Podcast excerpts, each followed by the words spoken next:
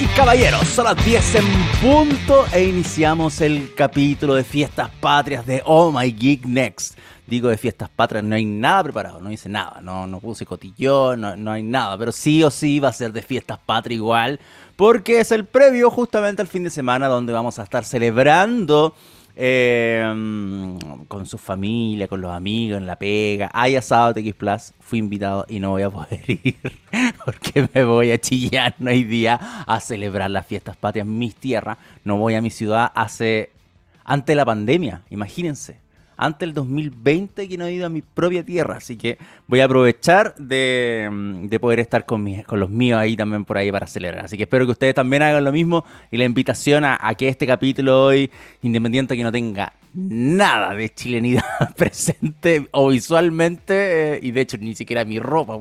Por último me hubiese puesto algo, así como de vestimenta, pero nada. No hubo producción para para, ese tipo. No alcanzó, no alcanzó el dinero de la producción de los Next para poder emperifollarme mejor en esta situación. Señor Gabriel Cedres en los controles, aprovecho de saludar acá a la distancia, por supuesto. Eh, lamento no poder verlo en la celebración de Siochera, pero ya voy a andar por ahí porque tengo una reunión con el Gabo Malo pendiente, así que probablemente me esté dando una vuelta ahí la próxima semana. Así que ahí lo voy a ver en una de esas. Eh, aprovecho de saludar a todos los que se conectan siempre los miércoles a las 10 de la mañana para disfrutar los capítulos del Next. Recuerden que nos pueden seguir en redes sociales, arroba en Twitter, Facebook, LinkedIn, Instagram, YouTube, en el caso de nuestra querida Radio TX. Y para los que siguen Oh My Geek, arroba Oh My Geek en Twitter y Oh My Geek Net en Facebook, Instagram, YouTube y LinkedIn, además de nuestra web omygeek.net para artículos relacionados a tecnología, ciencia e innovación. Ustedes saben, siempre pueden estar leyendo por ahí. Hoy tenemos innovación, mi cara está cada vez más en HD porque incluso hemos implementado equipamiento nuevo, estoy viendo el retorno de hecho de la transmisión y creo que se ve bien. Creo que este es el estándar que deberíamos tener para el programa de aquí en adelante. Yo en algún momento les comenté en este programa que, que para todo el proceso del Next y hacer el croma y todo lo que ustedes, porque este no es mi casa, este no es el fondo. Ustedes saben que este es un fondo verde que se recorta para hacer la transmisión. Yo les comenté que para abaratar costo y, hacer la producción más rápida usaba mi celular para poder transmitir. Y en algún momento le comenté de la aplicación. Me acuerdo que esto haber pasado, incluso parece en la primera temporada del año pasado, cuando le hablaba de Epocam, que era la aplicación que yo compré para poder hacer este proceso y todo. Pero ahora ya me, me entregué a las manos de una cámara DLCR para poder mejorar el estándar. Y creo que va por acá la cosa. ¿ah? Señor Ceder, usted que lo está viendo ahí al otro lado de los controles, creo que este es el estándar. Por lo menos del Next se merece esto, se merece una buena calidad. Bueno, em, vamos a entrar en detalle con lo que vamos a hablar hoy. Hay una efeméride que preparó el buen Cedres, muy linda, que a mí me encanta, me alegra que, la haya podido recordar. Yo la verdad es que no sabía la fecha de nacimiento de esta chiquilla, pero vale la pena recordarla totalmente. Ahí lo vamos no quiero adelantar nada, sino lo vamos a mencionar cuando, cuando toquemos la música. Quiero hablar del lanzamiento de Apple, pero no de los productos de Apple, sino de las cosas que pasaron paralelamente al lanzamiento de Apple. Por ejemplo, bajó el tráfico en Pornhub. La gente dejó ver porno para ver el streaming de Apple. Hay cifras de eso, me parece súper extraño, pero interesante verlo. Eh, mientras en YouTube, yo me acuerdo, yo vi el streaming de Apple. En el streaming de Apple marcaba 2 millones de visualizaciones mientras estaba el, streaming andando, 2 millones solamente en YouTube, sin contar ninguna otra plataforma que Apple usa para transmitir su propio evento, que por ejemplo apple.com transmiten en su propio reproductor, no usando el de YouTube, así que no hay visualizaciones ahí. Entonces, me parece una cantidad brutal. El tema es que inmediatamente y aprovechándose de la, de la, de la gente que trataba de buscar el streaming, hubo otros streaming alternativos que prepararon un keynote falso para estafar con criptomonedas. Todo eso se permitió en YouTube. Mientras se transmitía paralelamente el evento de Apple, gente caía en estafa de criptomoneda. Así que también quiero analizar eso. Son cosas que pasaron mientras uno estaba viendo el streaming de Apple. O uno estaba viendo el evento, pasaron estas cosas, así que también lo vamos a, dar cuenta. No, no, quiero hablar de los productos de Apple, ya pasó una semana ya. Ustedes lo encuentran en cualquier parte de Google. Y de hecho, nosotros en el Express de Canal 13C está rodando una cápsula del iPhone 14, así que eh, basta con eso. quiero centrarme en estas cosas porque vale la pena, sobre todo el tema de la estafa a las criptomonedas.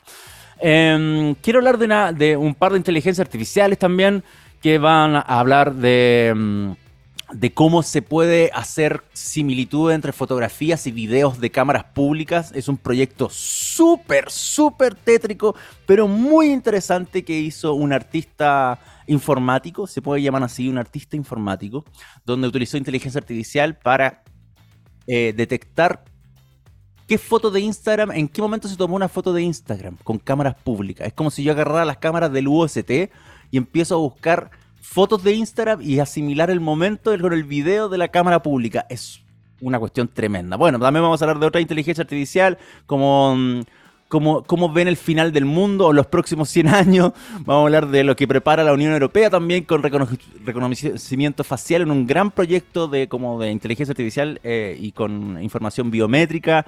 Y em, complementando a lo que dijo con la, con la Vicky terminando los Café Plus, siempre terminamos con temas medio similares, pero vamos a hablar de Netflix también. No con el tema de, la, de lo que mencionaba la Vicky terminando el Café Plus de, de em, respecto a los cobros por publicidad dentro, sino vamos a hablar de los juegos de Netflix. Ustedes saben que hay juegos en Netflix, hay una aplicación de juegos, que de hecho hay un juego de Stranger Things y otras series relacionadas. Bueno, vamos a hablar ahí de lo, de lo que ha ocurrido con juegos de Netflix, porque hace solamente dos semanas le estaban tirando piedras, y los medios, al juego de Netflix y nadie lo ocupaba, pero ahora se anunciaron eh, alianzas que podría darle un impulso un poco mejor a lo que eh, de lo votado que está esa plataforma, simplemente. De lo votado que está esa plataforma. Bueno, vamos a entrar en detalle eso para más adelante. comencemos con Apple.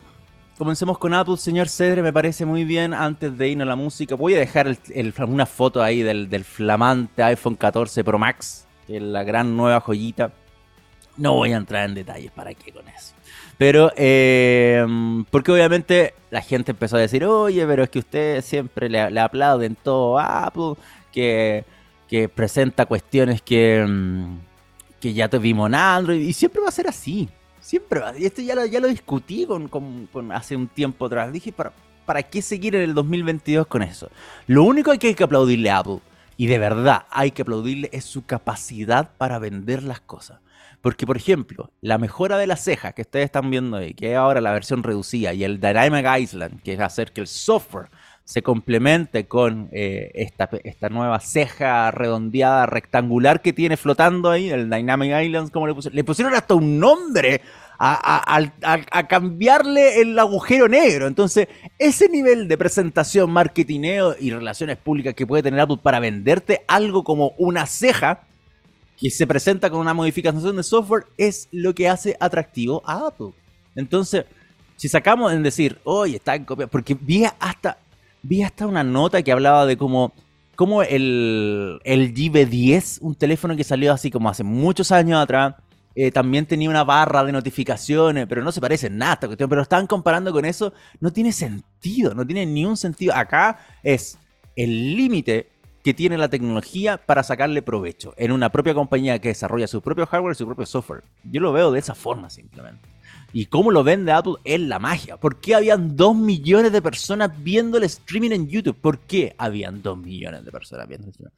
Entonces, eh, son cuestiones que uno em, da, para analizar y, uno tiene que verlo de esa forma. Lo primero, y en base a eso mismo que les acabo de mencionar, es lo divertido porque obviamente Apple genera una genera tanta atracción que en menos de una semana eh, en los celulares, en China, para celulares Xiaomi hubo una modificación al, sistema operativo, al, entorno gráfico del sistema operativo, a la UI, y ya copiaron el Dynamic Island para los celulares chinos, de, o sea, en China de Xiaomi. Digo en China porque es un mod que está en chino, entonces sería muy complejo que alguien eh, acá en, en, esta parte del planeta lo descargue y lo trate de usar, porque esta es una modificación completa que hicieron simplemente en, chino. Entonces no vale mucho la pena estar tratando de, averiguarlo. Mira, se los quiero, no sé si se los podré mostrar.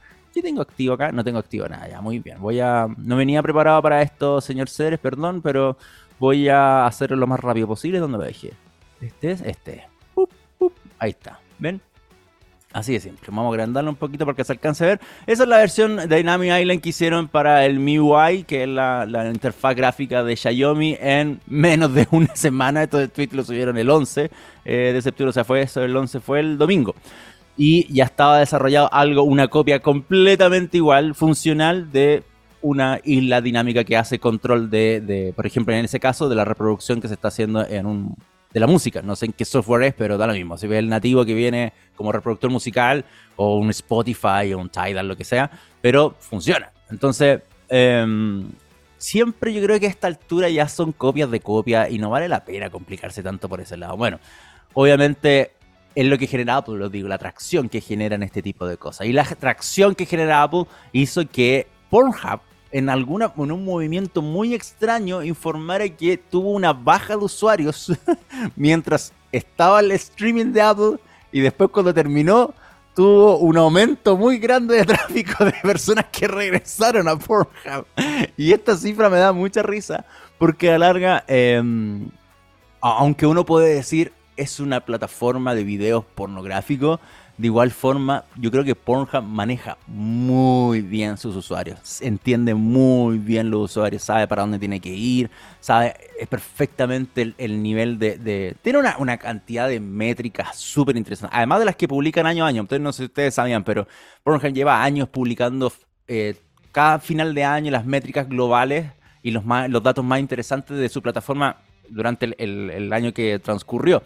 Entonces, presentar esto como a mitad de tiempo eh, es claramente algo que va probablemente a aparecer al final del, resumen del 2022, pero es interesante porque em, simplemente hubo una baja de usuarios y, claramente de usuarios que eran Apple principalmente, que se fueron de la plataforma pornográfica a ver el streaming y después volvieron. Incluso eh, es tan detallado el, lo que publicaron en el blog oficial de Pornhub, porque eh, está publicado, o sea, por algún motivo le hicieron, le dedicaron un post a esto. Bueno, también lo voy a mostrar acá porque creo que, merece, o sea, merece, merece el detalle de esto. Ahí está, ahí está, si se alcanza a ver, sí, perfecto. Bien. Ahí hicieron una publicación completa en el blog de Promo que hablan de esta cifra, publicando incluso los, los, la, salida de usuarios tanto de, de dispositivos Apple como de dispositivos no Apple, y ahí se dan cuenta, por supuesto, de cómo la, dependiendo del, nivel de presentación, hubo menos gente en la plataforma web. O sea, por ejemplo, la, la primero, ¿se acuerdan? O sea, si es que vieron la presentación, primero partió con los, con los relojes. Primero se presentó el Watch el Series 8 y después se presentó al Watch Ultra, que es el nuevo reloj para como el, deportista o, el que le gusta subir los cerros más extremos. Y se presentó el Watch Ultra y ahí hubo, por ejemplo, un pique de mayores usuarios que se redujeron. Es menos 7,4% de usuarios de Apple que dejaron de estar en Pornhub para ver la presentación del Watch Ultra. Y em, después se puede decir que el gran fuerte también se, se empieza a replicar cuando se presenta el iPhone 14 y después cuando se presenta al iPhone 14 Pro, que fueron los últimos dos celulares que se mostraron. Entonces, son esos tipos de cuestiones que uno, eh, para mí en ese sentido, son interesantes analizar porque hacen o construyen la Internet del mañana. Las, métricas, los datos construyen el Internet del mañana. Eh, o ustedes saben que se la ha llamado ya, de, la forma más cliché del mundo, pero ustedes saben que los datos son como el nuevo petróleo del mundo. Ya, todas esas cifras, o sea, esos fraseos cliché son realmente válidos, son realmente válidos y, me da risa que, eh, o sea, no, me da risa, de hecho es como, es loable lo que hace Pornhub para eh, entender el tráfico de usuarios y por eso son, por eso están forrados, básicamente. eso es lo que quiero llegar, por eso están forrados porque por muy ridículo que pueda parecer una publicación del blog hablando de cómo los usuarios de Apple principalmente se fueron para ver el streaming y después volvieron a la plataforma de porno, eh, entender y saber eso lo hace mejor cada día. Bueno, más allá del porno, em, quiero hablar de, una cosa que definitivamente no me gustó. Porque mientras ocurría el streaming, como les dije, mientras cuando yo cargué el streaming de Apple en YouTube, habían 2 millones de personas viendo esto sin contar nuevamente lo que estaba ocurriendo en, la plataforma propia de Apple y, no el, player de YouTube. mucha gente, miles de personas, no, hay un registro eh, oficial de esto, pero sí le, echaron un vistazo a las compañías, o sea, las empresas de seguridad informática, están hablando de cientos de miles de personas. Esa es la, eh, tirada de, gente que puede haber caído en una estafa que, eh, que llevó una multitud de personas creyendo ver el streaming de Apple, pero en realidad estaba viendo un compilado, un compilado de, eh, eventos donde había estado Tim Cook antes, el CEO de Apple, y otros personajes en una preparación completa para que la gente em, cayera con la compra de Bitcoin.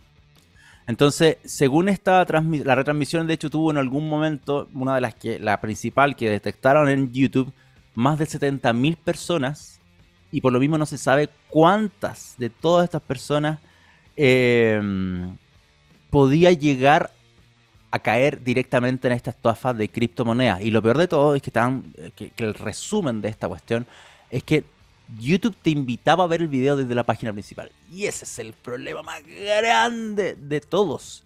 El problema más grande. Y ahí demuestra una vez más que no hay control de las cosas que se publican en plataformas sociales. O sea, en, en, los streaming, por ejemplo, lo que ha pasado en Facebook con tiroteo, lo que ha pasado en YouTube como en esta situación. Y que no es la primera vez que ocurre, porque ha pasado antes, ha ocupado, por ejemplo, al propio Elon Musk con presentaciones antiguas para hacer en, eh, transmisiones en vivo, en directo, con estafas de criptomonedas. Entonces, no es la primera vez que ocurre y por lo mismo em, YouTube no ha tomado carta en el asunto. Y me gustaría colgarme de otras cosas que son paralelas a esto, porque quiero, quiero ver si me entienden esta, esta relación. Porque un streaming, o sea, un streamer que eh, se fue de YouTube a Twitch, porque el Twitch le dijo, oye compadre, véngase para acá porque usted es de los buenos, así que quiero que se vaya. Que no sé si usted lo que se llama Ludwig. Y Ludwig, ah, tan simple como Ludwig, ojo, ¿ah? eh, Ludwig está en Twitch, em, tiene más de 280 mil suscriptores en, eh, en el, donde hace su directo en Twitch actualmente. Entonces, em, quiso, quiso hacer una prueba de cuánto se demoraba YouTube en borrarle un video en streaming en directo. Y según él, logró el récord de poder conseguir esto en 91 segundos. O sea, 91 segundos se demoró YouTube en bajarle un streamer. O sea, un streaming en vivo. ¿Por qué a él se lo bajaron y por qué YouTube no bajó la transmisión del evento, la transmisión trucha del evento de Apple? Y acá es súper interesante porque él probó distintas cosas. Y una, y la que resultó más eficaz, fue utilizar em, fútbol utilizó un resumen de la transmisión de un partido de, la Juventus y utilizó eh, el opening de Naruto, aunque ustedes no lo crean, para poder hacer, eh, para poder acelerar este proceso de darte de baja. Obviamente otras personas dijeron, pero hay forma más rápida que YouTube te borra un canal, por ejemplo, en la foto de perfil, colocando una foto en desnudo, cosas así. Pero la, gracia no era que te bajara el canal, era que te bajara el streaming. Entonces lo que logró fue haciendo eso, transmisiones de fútbol. Y si, si ustedes se remontan a algo que les dije hace mucho tiempo, Creo que no hay amenazas más grandes en Internet respecto a contenidos audiovisuales que es el fútbol.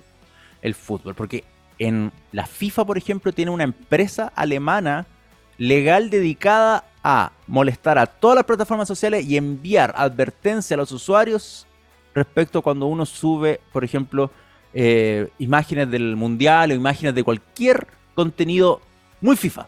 No con Bebol, por ejemplo, no una Copa Sudamericana, no, la Libertadores, sino por ejemplo el Mundial. El error más grande que ustedes pueden hacer en su vida en Internet, en su perfil, para, es subir un, un video del Mundial, por ejemplo. En menos, y, yo he hecho esta prueba, en menos de dos minutos te van a bajar el video. Y te van a hacer un strike y te van a, pueden borrar la cuenta. Y me ha pasado a mí en YouTube, me ha pasado a mí en, en Instagram, en Twitter. En Twitter, de hecho, Twitter me ha mandado advertencias que esta empresa alemana está ah, haciéndote una acusación por eh, infringir copyright, bla, bla, bla. Entonces lo que hizo el streaming a la larga se fue la segura. Poner fútbol fuera. Inmediatamente fuera el algoritmo lo hizo así. ¿Y por qué no pasa con el evento de Apple? ¿Por qué no pasó con este evento de Apple Truth? ¿Y por qué el algoritmo, de hecho, lo que hizo fue todo lo contrario, sino llevarlo a la, a la, a la homepage directamente del evento para poder transmitirlo. O sea, para que la gente entrara a ver este, este transmisión trucha. Entonces ahí viene, yo creo, la, otra, la otra patita.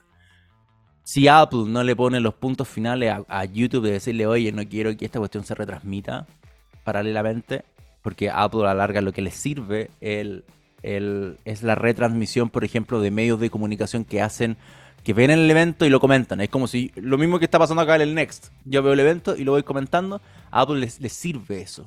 Y yo creo que lo permite. Y por lo mismo no hay una, una restricción respecto a la em, una, o una solicitud formal o legal, una amenaza directa de Apple de decirle a YouTube, em, oye, no, no, pobre que me, me retransmitan el evento, si no, te rajo con mi abogado. Yo creo que eso no pasa. Le estoy diciendo mi, mi, percepción de esta situación para que YouTube llegue a permitir la retransmisión de los eventos en vivo de Apple y que permita este evento trucho. La parte fea es que el algoritmo lo, lo, lo haya llevado más allá, solamente por la cantidad de visualizaciones que pueden lograr. Porque acá viene la otra patita. ¿Cómo llegamos a ese punto? Y a ese punto no es tan complejo, porque no sé si ustedes saben, yo puedo pagar por bots que estén a la, espera de un lanzamiento de un streaming o, al, a los primeros lanzamientos de Premiere de YouTube. Pueden hacer comentarios falsos, pueden dar like falso. Entonces, si yo tengo una, una, granja de bots, de, bots para poder llevar público falso y marcar streaming, el algoritmo va a decir, oh, la gente está viendo esto, lo voy a llevar al, a la homepage.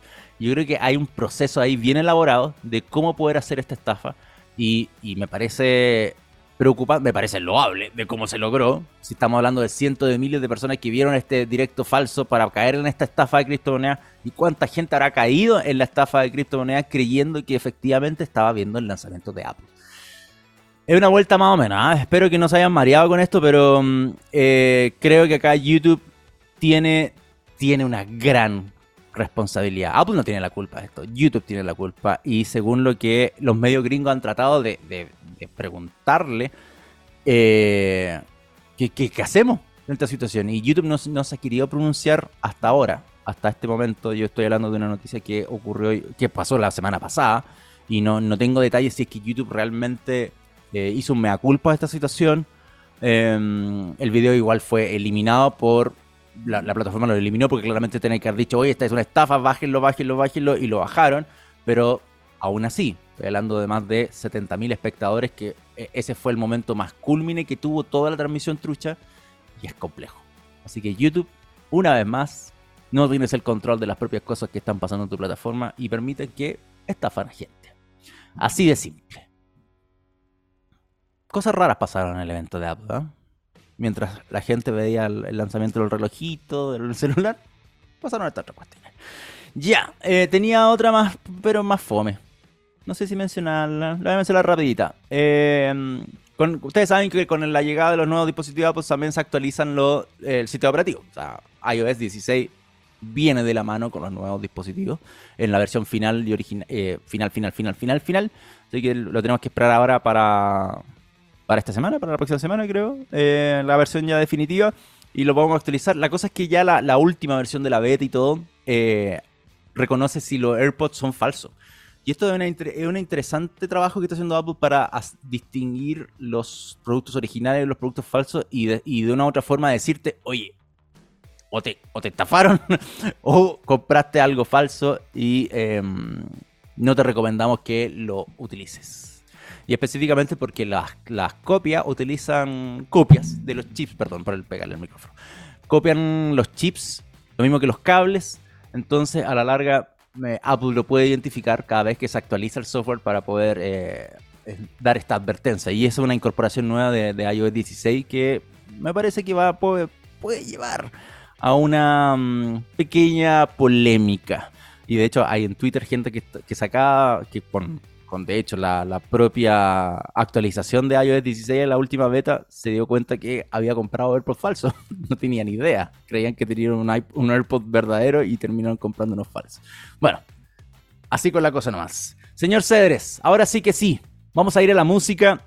Em, el dato para el día de hoy, se lo mencioné en un principio, es un dato eh, que nos hace recordar a una gran artista inglesa, una persona maravillosa con una voz tremenda, que tuvo su alto y bajo en la vida, y, em, pero más allá de eso, siempre tuvo un corazón relacionado hacia el soul, el jazz, em, con unas interpretaciones maravillosas, en, tanto en canciones originales como en cover, y me refiero a la querida Amy Winehouse, que si es que estuviese aún con nosotros, estaría hoy de cumpleaños, porque un 14 de septiembre de 1983 ella nació. Tiene, o sea, técnicamente tendría dos años más que yo. ella estaría bordeando ya a los 40. Tendría 39, estaría cumpliendo hoy.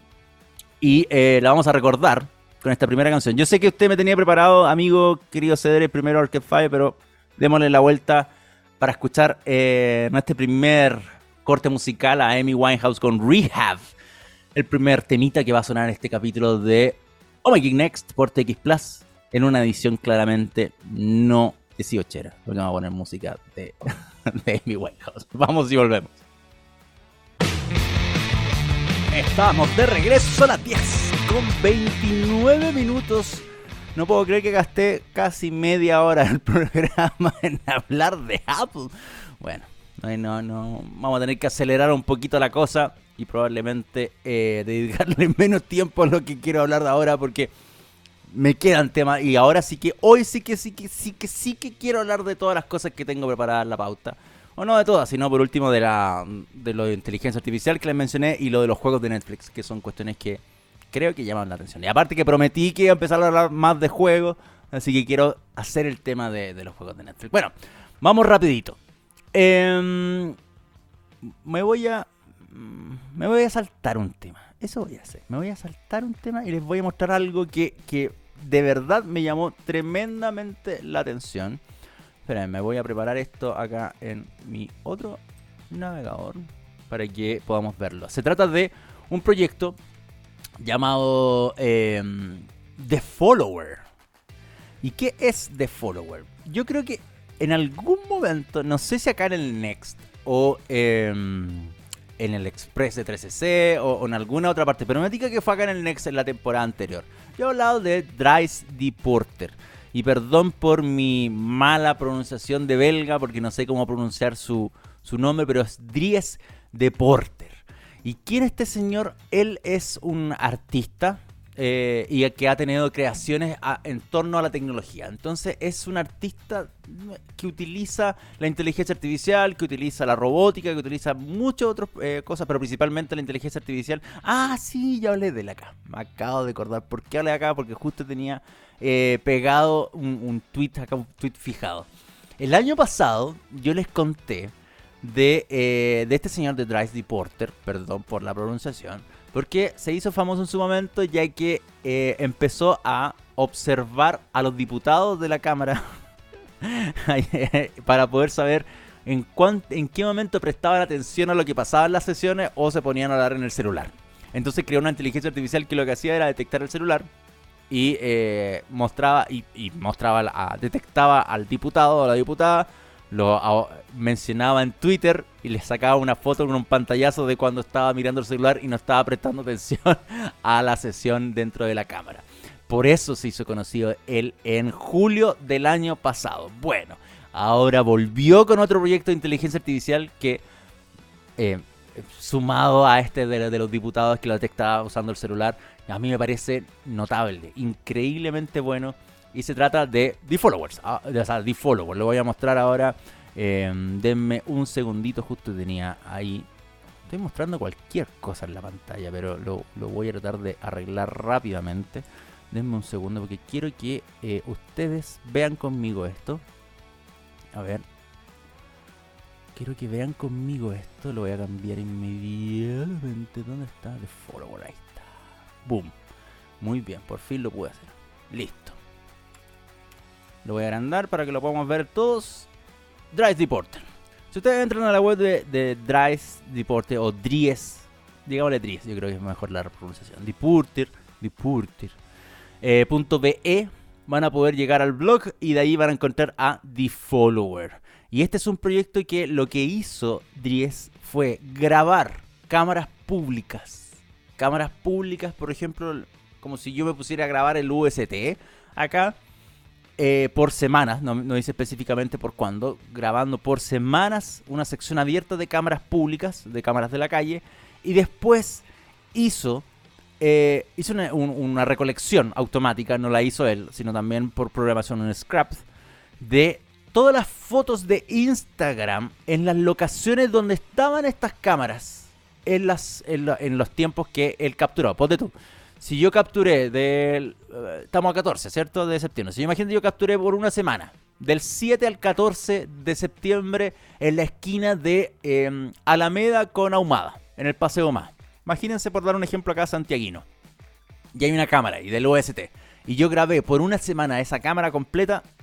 Después yo busqué en Instagram las fotos entre el 7 y el 14 de septiembre que estaban tagueadas en esa locación. En el Paseo Humada, ponte tú. No sé, probablemente hay que ver el venue, cómo se llama ahí en una de esas, Paseo Humada. Eh, es justamente esa intersección, pero capturé todas esas fotos. Y en tercer lugar, lo que hizo Dries fue generar un software de inteligencia artificial que comparaba las fotos de Instagram con los videos grabados. El proyecto, según lo que él menciona acá, lo lanzó el 12 de septiembre de 2022 y em, hizo un video en YouTube que lo bajaron. Lamentablemente yo se lo iba a mostrar, pero ahora hoy, de hecho publicó hace una hora atrás, justamente una hora atrás que el video se lo dieron de baja. Em, por copyright, por algún motivo, no sabe por qué, pero ahí en Twitter lo publicó que le bajaron el video. Lo quería mostrar, lo tenía en la pauta, pero ya no está. Miren. Se lo bajaron por copyright, pero no importa, porque al menos en su publicación en, su blog, eh, lo que hizo fue colocar GIF animado. Y eso me ayuda muchísimo para darle el ejemplo. Entonces, en el video que había publicado y se lo dieron de baja y no sé si lo va a volver a subir, pero ojalá lo pueda subir por último en su propio blog y no utilizando YouTube. Em, capturó el resultado de 10 días. 10 días de ese registro. Y em, las comparaciones son realmente increíbles. O sea, lo que ustedes están viendo acá en este primer GIF, a mano izquierda, a mano izquierda es la fotografía de Instagram y lo que está a mano derecha es lo que registró el video o sea, el software hizo la comparación del video en el momento que se tomó la fotografía en ese lugar para descubrir que ella, que está con Yogi, peto blanco, shorts de jean eh, azul y unas zapatillas blancas, se tomó la fotografía en ese momento. Es impresionante la precisión que tiene el software de inteligencia artificial que preparó este señor para poder identificar entre todas las personas que pasan a ese momento, en esa hora, en ese lugar, y detectar a la persona que se tomó la fotografía. Acá hay más ejemplos, más ejemplos de este tipo tomándose, no sé dónde específicamente pero tiene una cara así como no de Estados Unidos. O sea, el lugar no tiene cara de Estados Unidos. Acá Chicago Cubs, sí, este es el estado de béisbol de, los Cubs.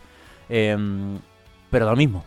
Ahí posando con la, con la pinta, con la cervecita, afuera de este barcillo por lo, por lo mismo con un video, con un registro de video que es bastante largo y le hace un seguimiento completo. Ojo, porque si ustedes se fijan, se tomó harto tiempo para tomarse esta fotografía donde primero estaba la calle, así la chaqueta, retrocedió, hay mucha gente caminando, bla, bla, bla, bla, bla, después retrocede y se pone ahí justo en la posición, pero el software ya lo tenía identificado en base a la fotografía y a el video del registro de la cámara abierta.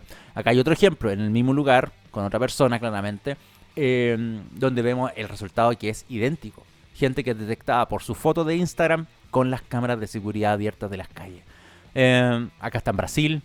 O sea, no, acá hay un brasileño, perdón, en Times Square. No, no, acá está en Brasil. Acá hay un brasileño en Times Square, pero imagínense que, que este, este sí que haber sido fácil de reconocer. El único pelmazo con la bandera El software lo tiene que haber reconocido, sí, pero inmediatamente. Bueno, así hay varios ejemplos más. Acá hay uno, eh, de hecho, con video en seguimiento. Este, este particular me llama mucho la atención porque el, resto es como gente que está estáticamente. Por ejemplo, el, tipo que está parado ahí al lado del bar, eh, la chica detrás acá. Pero en, este caso, donde se ven dos chicos, em, van caminando. Y hay una persona que está, obviamente, frente de ellos tomándole la foto. Y el resultado de la imagen es como tomamos aquí casual en Times Square, ¿cachai? Entonces como, y es de noche y claramente se dificulta un poco más el reconocimiento facial, entonces es, me encantaría saber cómo es el proceso para detectar, me imagino que a través de colores, em, porque si yo veo una foto, insisto, como hice en el primer ejemplo, de una chica con un jockey, con un peto blanco, un short azul y unas zapatillas blancas, me imagino que la foto debe buscar como zonas calientes de los colores eh, para poder detectar o, cosas muy particulares que hagan que esa foto sea eh, posible identificar en el, en el video.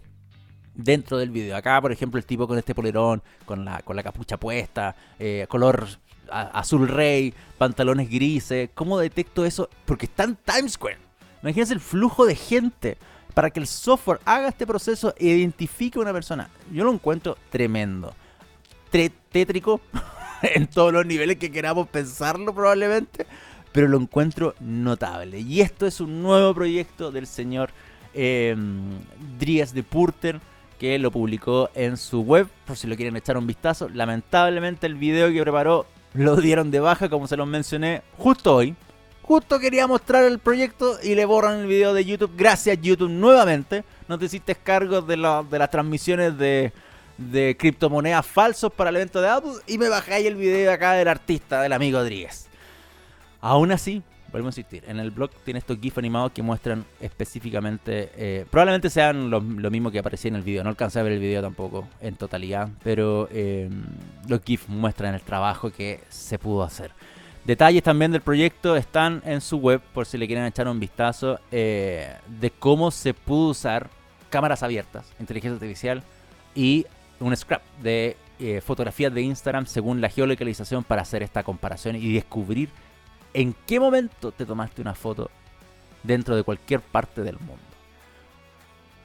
Yo le diría a Dries, algo con las cámaras de acá de Chile, sería impresionante probablemente el resultado. Bueno, eso em, por una parte. ¿Qué más tenía preparado en esta linda jornada de inteligencia artificial? Bueno, tenía otro tema de inteligencia artificial. Ah, bueno, voy a hablar de la Unión Europea. Eh, no sé por qué todavía tengo la foto del iPhone, perdón por eso. Ahí desapareció la foto del iPhone. Quiero hablar porque em, colgándome justamente de lo que hizo Dries de Porter, en la Unión Europea se está trabajando un proyecto que se llama PRUM 2. Y PRUM, así como PRUM, pero con, con cremillas en la U, PRUM. Y eh, es un proyecto que se estaría conversando en colaboración de varios países para compartir datos de reconocimiento facial y datos biométricos para cuando se estén haciendo investigaciones policiales. Y em, podría ser... Todas estas cosas tienen un lado A y un lado B, porque uno podría decir es una herramienta para combatir eh, el crimen, el terrorismo, facilitar investigaciones, todo lo que uno quiere, pero total y absolutamente a costa de nuestra privacidad. Cuestión que a las ONG de derechos digitales no les gusta, Em, por ejemplo, en San Francisco, en Estados Unidos, siendo una sede principal de, la tecnología, los eventos, perdón, los eventos, los edificios públicos no tienen reconocimiento facial y está prohibido el reconocimiento facial. La Unión Europea quiere unirse para poder hacer un gran, gran, gran hermano respecto a datos de los ciudadanos y toda la gente en realidad que esté pisando los países para poder tener información eh, y generar esta gran base de datos para compartirla entre cada país y tener eh, observada a la gente en caso de que se esté realizando alguna investigación. El proyecto obviamente está en discusión, totalmente en discusión. No es que, ojo, no, no, no es que esté funcionando actualmente ni nada, pero ahí hay que ver qué aspectos eh, va a incluir esto, en, qué caso se utiliza la tecnología, cómo se va a poder utilizar, eh, en, qué, momento van a estar observando, es todo el tiempo, es como China acaso, que, se está grabando constantemente gente y comparando y buscando gente, o no sé, o se va a utilizar en ciertos lugares, no es público, o sea, puede estar por ejemplo en una estación policial, puede estar quizás em, en los aeropuertos, en, los en las fronteras, como en, China también hacen eso, ¿ah? En China me acuerdo que hace antes de la pandemia se, jactaban de tener un sistema de reconocimiento facial policial a través de anteojos, donde los policías en las fronteras podían detectar criminales y hacer una comparación con base de datos. No sé qué habrá quedado ese proyecto, pero me estoy imaginando muchas situaciones que China ya lo ha hecho para poder aplicarla a este sistema de eh, reconocimiento facial que quiere eh, y biométrico que quiere, biométrico en general porque son huellas dactilares y otras cosas, em, que quiere implementar la Unión Europea y que está en discusión entre varios países para hacer un plan completo, un proyecto completo de tecnología de reconocimiento para, para claro, que puede facilitar investigaciones, pero todo siempre entregando a costa de nuestra propia privacidad. Bueno, veamos qué pasa con esto. Prum 2 es el nombre para que le echemos un vistazo más adelante en qué termina, en qué se está, eh, en qué avanza esta conversación en la Unión Europea. Esto no es secreto para nada no es secreto para nada, está publicado de hecho dentro de las pautas que tiene la propia discusión en la, Comisión de la Unión Europea. Si uno entra a la web de la, de, de, la, Unión Europea, eh, se va a poder dar cuenta de, por ejemplo, de, las discusiones con documentación y todo para descargar, porque incluso acá hay un link directo, estoy viendo, de, em, de lo que el Parlamento ha tratado de ver en esta cooperación policial llamada PRUM 2, tiene el nombre específico respecto con distintos países que se quieran sumar a este proceso, pero está en discusión. Incluso están distintos idiomas, si uno quiere ver el, extracto de lo que se ha discutido. Uh, miren, uh, estoy viendo ahora. No había visto el documento completo, solamente había visto un resumen, pero acabo de encontrarme con un HTML completo en la web de la Comisión Europea para echarle un vistazo. La delincuencia, mira, le voy a leer un poco de esta cosa, ¿eh? no es por rellenar. La delincuencia en toda Europa socava la seguridad y el bienestar de los ciudadanos de la Unión Europea. Las autoridades policiales necesitan herramientas sólidas y efectivas para luchar eficazmente contra la delincuencia. y acá se larga solamente para que nos estén observando constantemente. Bueno, eh, señor Cedres, vámonos a la segunda canción y ya vamos terminando el programa, parece, ¿eh? porque ya queda poquito. Después de la última canción, yo creo que hablamos de Netflix y rematamos simplemente. Para variar me quedé corto de tiempo. Pero bueno. Arcade Fire, caballero. Señor Cedres. Muy bien. Vamos a escuchar Wake Up de Arcade Fire. Eh, son las 10.45. Escuchamos esta canción. A la vuelta rematamos con Netflix Juegos. Netflix Juegos. Y em, qué está pasando con, con ese servicio que para mí y para muchos, y sobre todo analistas de tecnología, no ha pasado nada, básicamente. Y ahora anunciaron una nueva, una unión con un gran publisher de videojuegos que podría darle un impulso más en esta situación media fea que está atravesando Netflix los últimos meses. Bueno, Arcade Fire. Y eh, regresamos con lo último de este capítulo de Oh My King Next. Quedan 11 minutos para las 11 de la mañana, señor Cedre. Vamos a hacer este tema rapidito. Yo creo que no nos vamos a poder despedir con canción. ¿ah? Una de esas nos vamos directo, amigo. Usted me va diciendo simplemente. Pero quiero rematar el programa el día de hoy con lo de Netflix Juegos. Porque hace justamente un mes, o sea, el, por ahí por la mitad de eh, agosto, estaban saliendo las cifras de eh, Aptopia. Ustedes, si no conocen Aptopia, es uno de los principales o más reconocidos también analistas Em, de información respecto a aplicaciones móviles en el mundo. Aptopia de hecho provee de muchos datos respecto a descarga, de cómo es el lifespan de una aplicación, de cómo la, se genera competencia dentro del mundo de aplicaciones móviles. Es una buena web y en, las redes sociales siempre van publicando distintos datos, así que si a usted le interesa la información, las métricas respecto al mundo de las aplicaciones móviles, Aptopia es una buena forma de tener datos. La cosa es que ellos en, hace un mes atrás hablaban de eh, juegos de Netflix que es esta sección y esta aplicación propia de Netflix para poder tener videojuegos dentro de la plataforma, porque en algún momento Netflix activó esto a nivel mundial para que la gente pudiera jugar eh, títulos relacionados a, las propias series de Netflix, entre otros, que han prometido y no han llegado, con eh, tu propio dispositivo móvil. La cosa es que, según Aptopia, en, en el año, eh, hace un mes atrás, eh, los videojuegos de Netflix habían sido descargados 23,3 millones de veces, pero solo 1,7 millones de usuarios de Netflix están utilizando los juegos de Netflix, o sea, juegan con los videojuegos de Netflix. Y eso no llega ni al 1% de los más de 220 millones de suscriptores de Netflix. Entonces, claramente demuestra que esta apuesta por los videojuegos eh, de Netflix no está llevando a nadie, no está llevando tráfico y probablemente lo que menos haga es llevarle nuevos suscriptores. Porque a la larga todas estas acciones también es para eso, para tener mayores suscriptores y tener eh, en este pozo de gente que yo puedo decir, oh, son mis suscriptores, estar presente. Entonces, ni siquiera el 1% de los 220 millones están utilizando este servicio de videojuego. Es algo que hay que ponerle ojo. Si es que seguimos con eso, porque más encima de, hay eh, de los veintitantos juegos que están disponibles, habían prometido mucho muchos más y que no han llegado y que em, porque supuestamente eran 50 proyectados. No, no, estamos ni siquiera casi en la mitad de los juegos que se habían prometido. Entonces, está compleja la situación. Pero bueno, ahora la noticia donde me quiero colgar de esto es que Netflix dijo, ok, voy a tratar de darle un impulso más. Y se eh, generó una alianza con Ubisoft. Ustedes conocen a Ubisoft por Assassin's Creed, por los Far Cry, por otros juegos como The Division, pero principalmente por Assassin's Creed, probablemente por Tom Clancy. Eh, The Division. Entonces, son títulos que obviamente son eh, reconocidos, clase A a nivel mundial.